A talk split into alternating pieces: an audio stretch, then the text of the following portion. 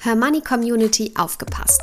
Seit sieben Jahren arbeiten wir von Hermoney daran, dass wir euer Safe Space für alle finanziellen Themen werden. Und jetzt wird aus dieser Vision endlich Realität. Das komplette Angebot von Hermoney gebündelt auf einer Plattform. Videokurse, Community-Bereich, Club-Webinare, Coaching-Sessions, Rentenlückenrechner und vieles mehr erwarten euch. Mehr Infos findet ihr unter hermoney.de slash club.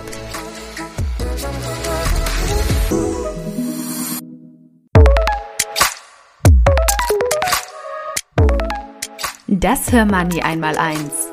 Finanzen einfach erklärt mit Simin und Saskia.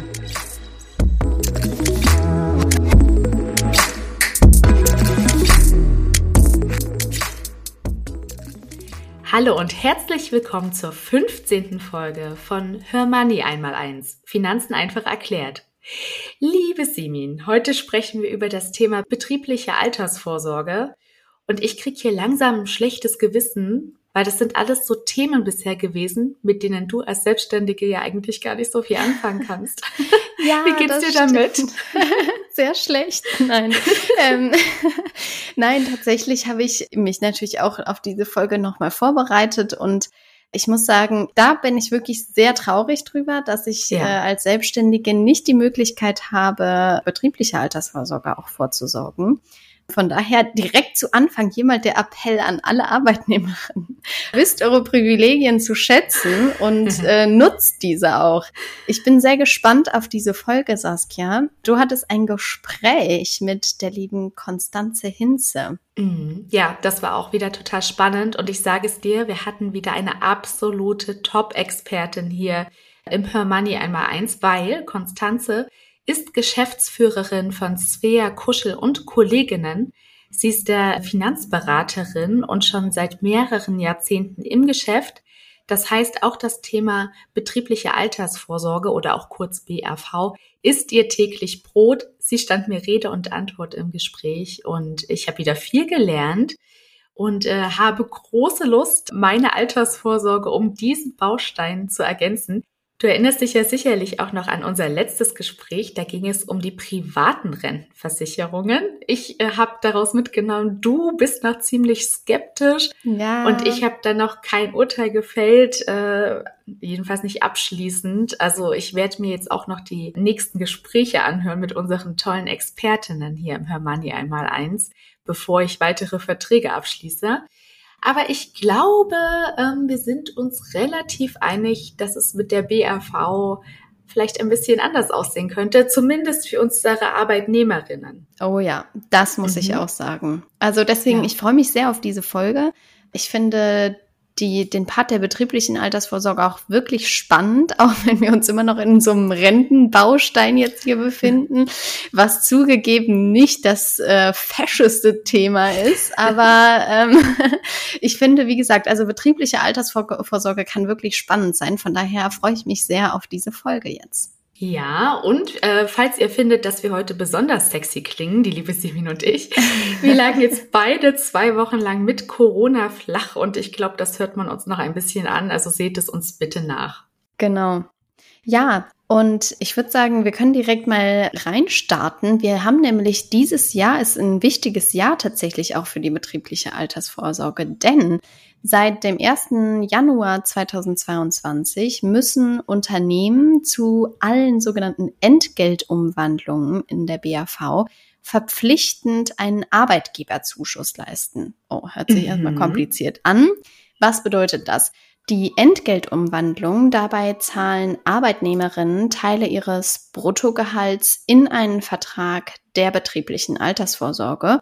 Und jetzt sind eben auch ArbeitgeberInnen verpflichtet, einen Zuschuss dazu zu leisten. Das ist also neu seit diesem Jahr.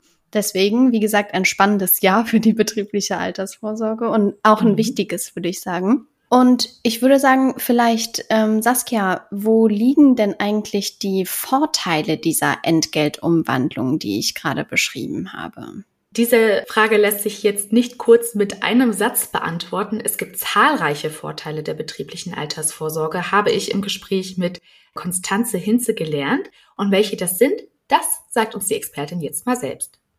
der allergrößte Vorteil ist, dass ich spare für mein Alter und zwar bevor die Steuer abgezogen wird. Also ich spare direkt vom Brutto. Und dadurch ergibt sich ein sehr weitreichender, ein sehr effektiver Steuersparvorteil. Also das heißt, dadurch, dass ich vom Brutto spare, spare ich mir Steuern und ich spare aber auch Sozialversicherung. Und das fließt sozusagen direkt vom Gehalt ab und geht in die Altersvorsorge.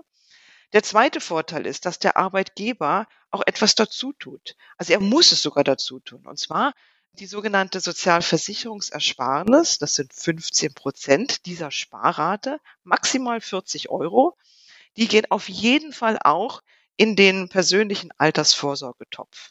Ja, und was ich immer wirklich auch als Vorteil finde, das Ganze passiert relativ automatisch. Ne?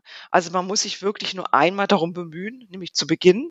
Da muss man sich auch ein bisschen mit Auseinandersetzung, also das, was wir jetzt hier gerade tun, und dann läuft es. Und zwar dann läuft es wirklich sehr systematisch, sehr automatisch und man muss sich darum weiter nicht kümmern. Die Frage ist immer, was passiert da unter dem Strich mit dem Gehalt? Weil es klingt ja so, naja, wenn ich was drauf verzichte, was, was ist das denn für ein großer Vorteil? Man muss sich das so vorstellen. Der Höchstbetrag derzeit, den man steuerfrei und sozialabgabenfrei monatlich in eine Altersvorsorge einsparen kann, über den betrieblichen Weg, sind 282 Euro. Ne, so, das geht in die Altersvorsorge. 150 Euro nimmt man eigentlich nur selber in die Hand. Also was ich damit sagen will, ist, in den Topf der Altersvorsorge fließen 282 Euro, aber vom Netto unter dem Strich, was aufs Konto geht, gehen eigentlich nur so 150 Euro weg. Also ich sage es immer so, es ist so ein bisschen so ein Sparen, was man kaum spürt. Ja, Simin, also du hörst, es gibt wirklich ganz, ganz viele Gründe, die für so eine betriebliche Altersvorsorge sprechen.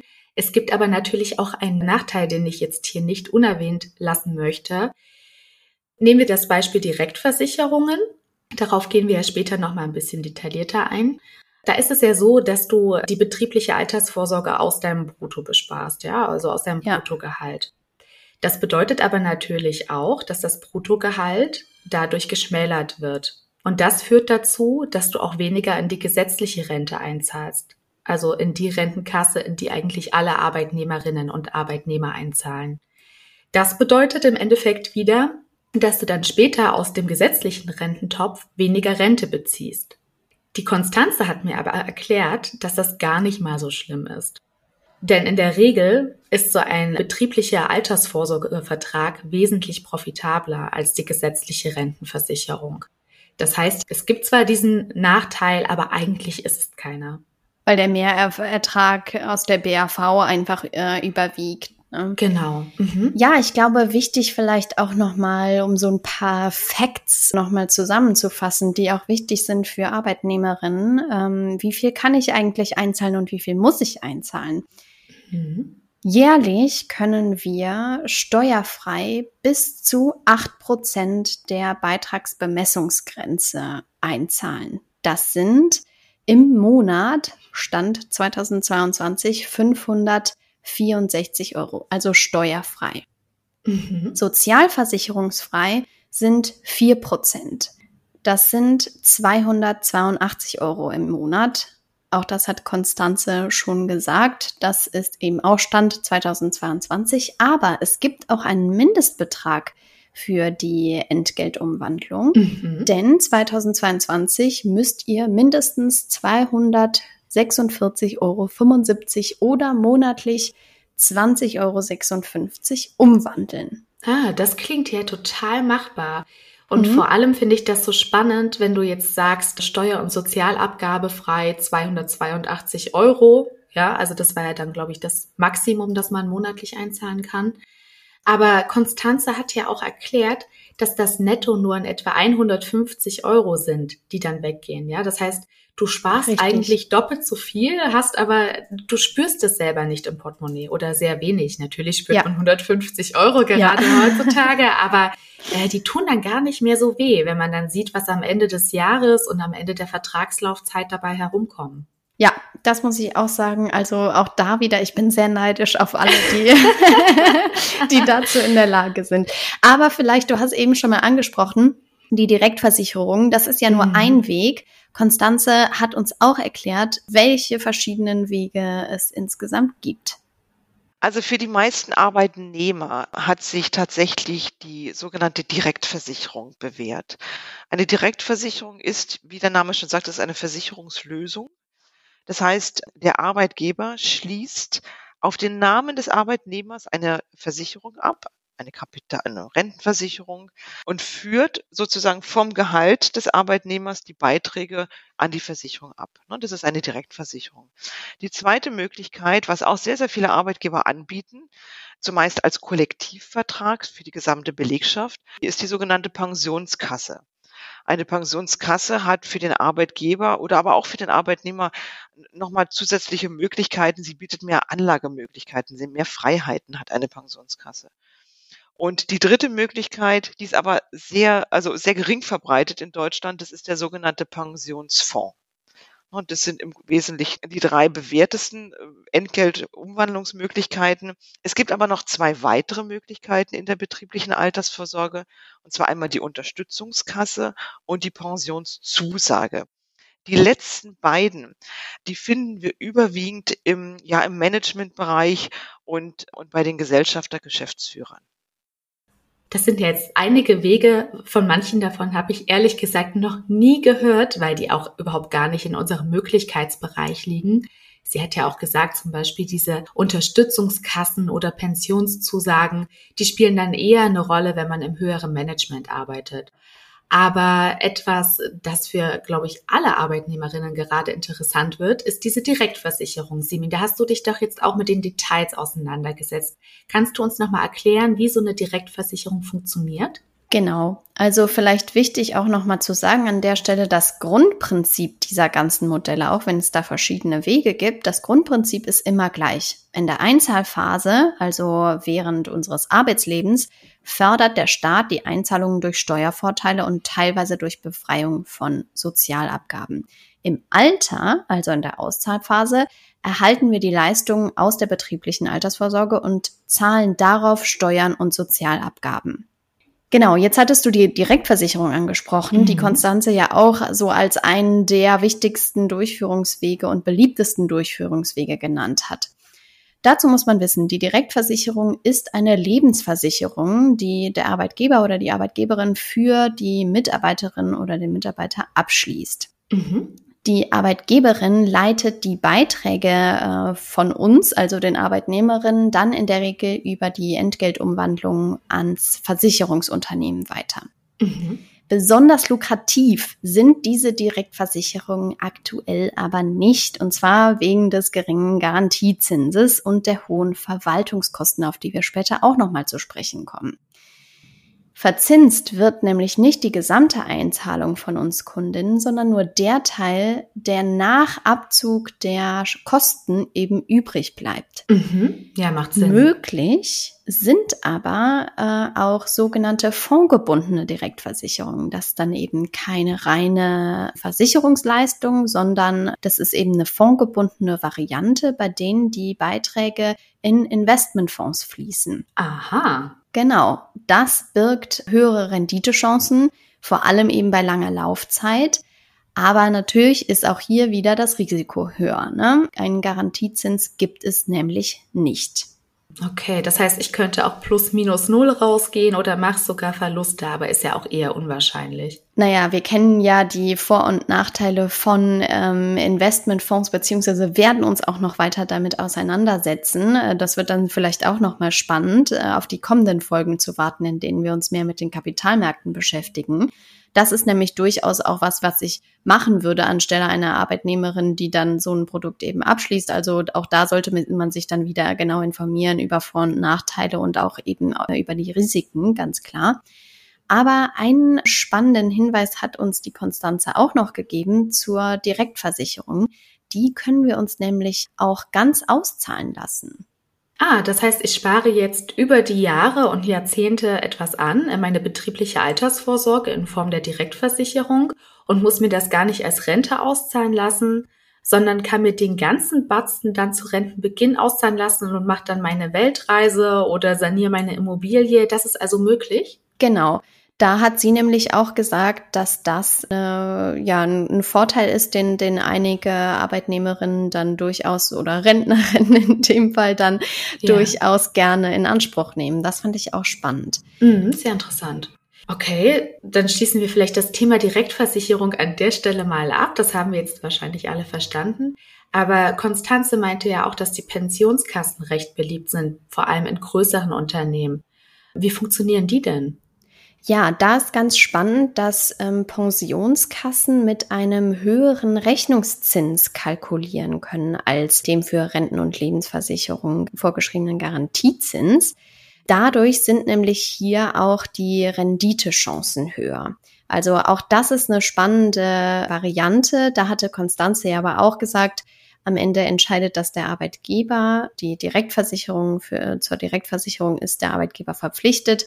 Aber ähm, ob eine Pensionskasse angeboten wird oder nicht, das entscheidet am Ende der Arbeitgeber. Alles klar.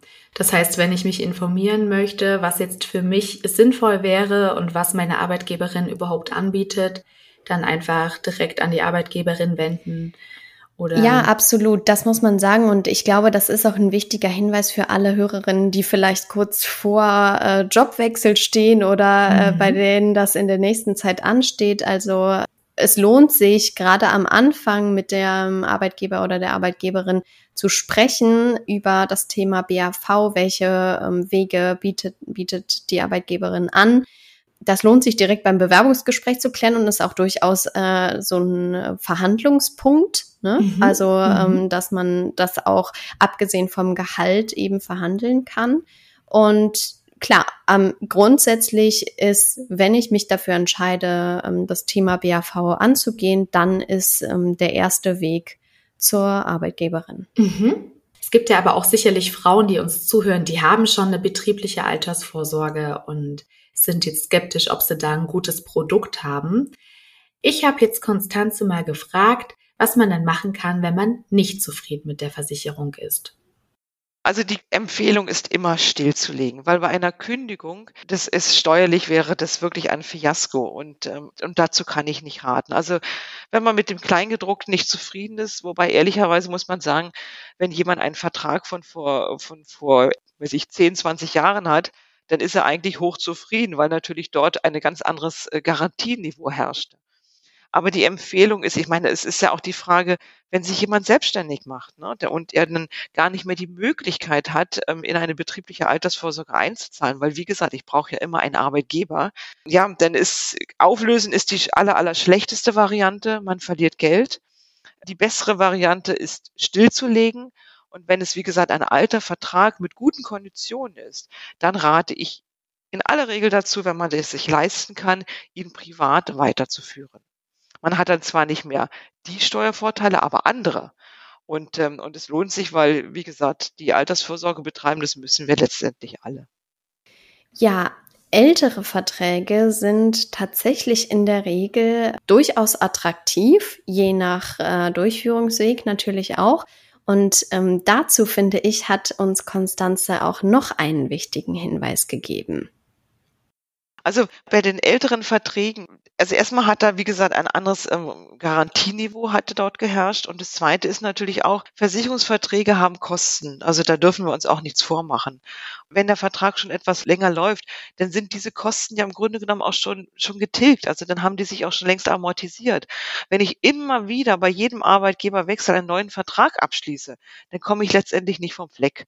Man muss sich das natürlich ganz genau anschauen. Ne? Also ob ich den Vertrag stilllege, ob ich ihn weiterspare in der privaten Sphäre oder ob ihn der Arbeitgeber übernimmt. Das muss man sich wirklich im Einzelfall anschauen. Und da hilft entweder die Beratung durch den Makler oder die Beratung durch die Versicherung oder eben durch das Personalbüro des Arbeitgebers. Ah, Simin, Stichwort Kosten. Das wird jetzt natürlich auch nochmal spannend. Was kostet so ein Produkt? Es gibt ja immer und überall so kleine Haken, die wir hier auch nicht totschweigen wollen. Auf gar keinen ja. Fall die Hörerinnen können sich jetzt wahrscheinlich denken, dass man diese Produkte, so attraktiv die jetzt auch klingen, nicht gratis bekommt. Die Direktversicherung, aber auch Pensionskassen oder Pensionsfonds, ist es egal. Die haben alle Kosten, weil Finanzprodukte kosten Geld, Absicherungsniveaus kosten Geld ne, und die Verwaltung. Und diese Kosten sind sozusagen inkludiert. Also die werden jetzt nicht extra bezahlt seitens des Arbeitnehmers oder seitens des Arbeitgebers. Die sind sozusagen drin, innen drin kalkuliert. Man kann je nach Versicherungsanbieter, Versicherungslösung davon ausgehen, dass die Kosten zwischen zwei und vier Prozent der Versicherungssumme liegt. Ne, also dieser großen Summe, die dort man am Ende polisiert. Davon kann man ausgehen. Aber in den Verträgen wird ja auch ausgewiesen, mit welcher Rente ich später rechnen kann. Und dort ist das alles schon abgezogen. Also das ist ganz wichtig. Also es wird hinterher nicht nochmal was abgezogen. Und diese Kosten, von denen ich gesprochen habe, diese zwei bis vier Prozent, die werden in den ersten Jahren sukzessive getilgt. Viele Arbeitgeber schließen aber sogenannte Rahmenverträge ab über ihren Versicherungsberater bei der, bei dem Versicherungsunternehmen. Und diese Rahmenverträge haben einen Vorteil. Die sind wirklich für, für eine Gruppe gedacht, nämlich für die gesamte Belegschaft. Und diese Verträge sind meistens bonifiziert. Also das heißt, da bewegen wir uns eher so in Kostenquoten so um die zwei Prozent. Und damit davon profitiert halt einfach jeder Arbeitnehmer des Unternehmens. Ne? Vielleicht dazu ein kurzer Hinweis noch. Ähm, es wird natürlich am Ende noch was abgezogen, nämlich die Steuern und Versicherungen, also Krankenversicherung aber eben keine Kosten. Das ist also wichtig zu verstehen. Am Ende in der Auszahlphase werden keine Kosten abgezogen, sondern eben nur Steuern und Versicherungen. Jetzt ist aber auch die Frage, was mache ich denn beim Arbeitgeberwechsel? Das ist ja auch immer so ein Thema bei der betrieblichen Altersvorsorge. Was mache ich, wenn der neue Arbeitgeber denn meinen Vertrag nicht weiterführen will? Dann kannst du aber darauf bestehen, dass du weiterhin die Entgeltumwandlung nutzt und dann kann dieser Vertrag, dein alter Vertrag, das kann der neue Arbeitgeber übernehmen. Und das ist ein ganz bewährtes Verfahren. Also da haben das, das jetzt geht ratzfatz bei den Versicherungen, dass dir, dass ein Versicherungsnehmerwechsel eingeleitet wird. Und das ist eigentlich immer empfehlenswert. Also Simin, ich bin jetzt total angefixt und glaube, ich muss mich mal an unsere liebe Anne wenden. Immerhin bin ich fest angestellt, das sollte ich nutzen. Aber natürlich, du und ich, wir besparen ja auch ganz eifrig monatlich unsere ETF-Sparpläne. Und wir haben ja auch schon mal privat darüber gesprochen, ja, was macht denn jetzt eigentlich mehr Sinn? Ist das überhaupt eine Entweder-Oder-Frage? Und ja. diese Frage habe ich auch unserer Expertin gestellt. Ja, das ist eine gute Frage. Natürlich, was die Rendite betrifft auf, auf langfristige Sicht, da ist wahrscheinlich ein ETF-Sparplan durch nichts zu toppen. Aber am Ende macht es die Streuung. Ich habe verschiedene Aspekte zu beachten. Also wie spare ich? Spare ich vom Brutto, spare ich vom Netto? Ein ETF-Sparplan geht ja klassischerweise erstmal nur vom, vom Netto. Ich muss es sozusagen mein Einkommen erstmal verdienen und dann versteuern. Der zweite Aspekt hat natürlich auch was mit dem Thema der Sicherheit zu tun. Ich habe bei einer, bei einer betrieblichen Altersvorsorge, bei einer Direktversicherung, Pensionskasse, habe ich nie die Sorge, dass mein Geld mal so eben 15 bis 20 Prozent verliert. Natürlich sind solche Sparphasen sowas wichtig für ETF-Sparpläne, aber in der Altersvorsorge, da will ich eigentlich gar nicht so tief gehen. Was ich sagen möchte, ist dieses Abwägen, dieses Ausloten zwischen verschiedenen Risikokennziffern, zwischen verschiedenen steuerlichen Vorteilen, zwischen verschiedenen Flexibilitäten natürlich auch. Die Altersvorsorge setzt sich aus vielen Möglichkeiten zusammen. Und deswegen würde ich auch da, wie gesagt, ich möchte den ETF-Sparplan nicht ausspielen, sondern im Grunde genommen die Produkte ergänzen sich. Ja, kommen wir also zu dem Schluss. Äh, ich finde, das hat Konstanze ganz, äh, ganz gut gesagt. Die Mischung macht's ähm, und es geht darum zu streuen. Und aus meiner Sicht ist die betriebliche Altersvorsorge so ein wichtiger und guter Baustein für die eigene Altersvorsorge, die man äh, nicht so einfach mit einem ETF-Sparplan vergleichen kann, auch wenn ich natürlich großer Fan vom Investieren bin und allem. Aber man darf nicht vergessen, dass dieser Sicherheitsaspekt eben äh, fehlt bei diesen ganzen Sparplänen.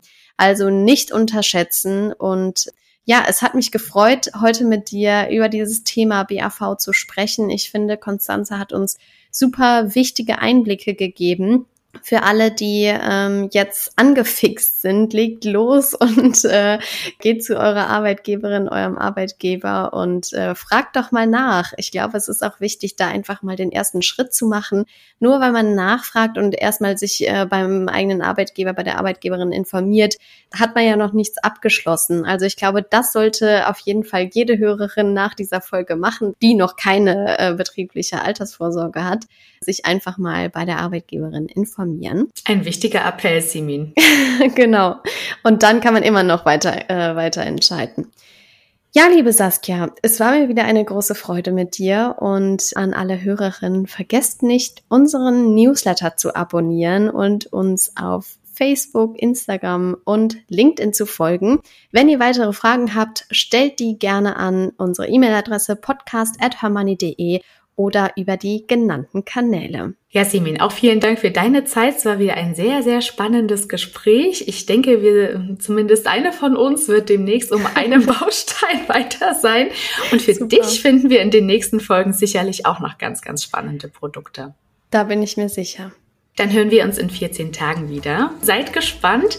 Ich freue mich drauf und äh, wünsche euch jetzt allen noch einen schönen Tag.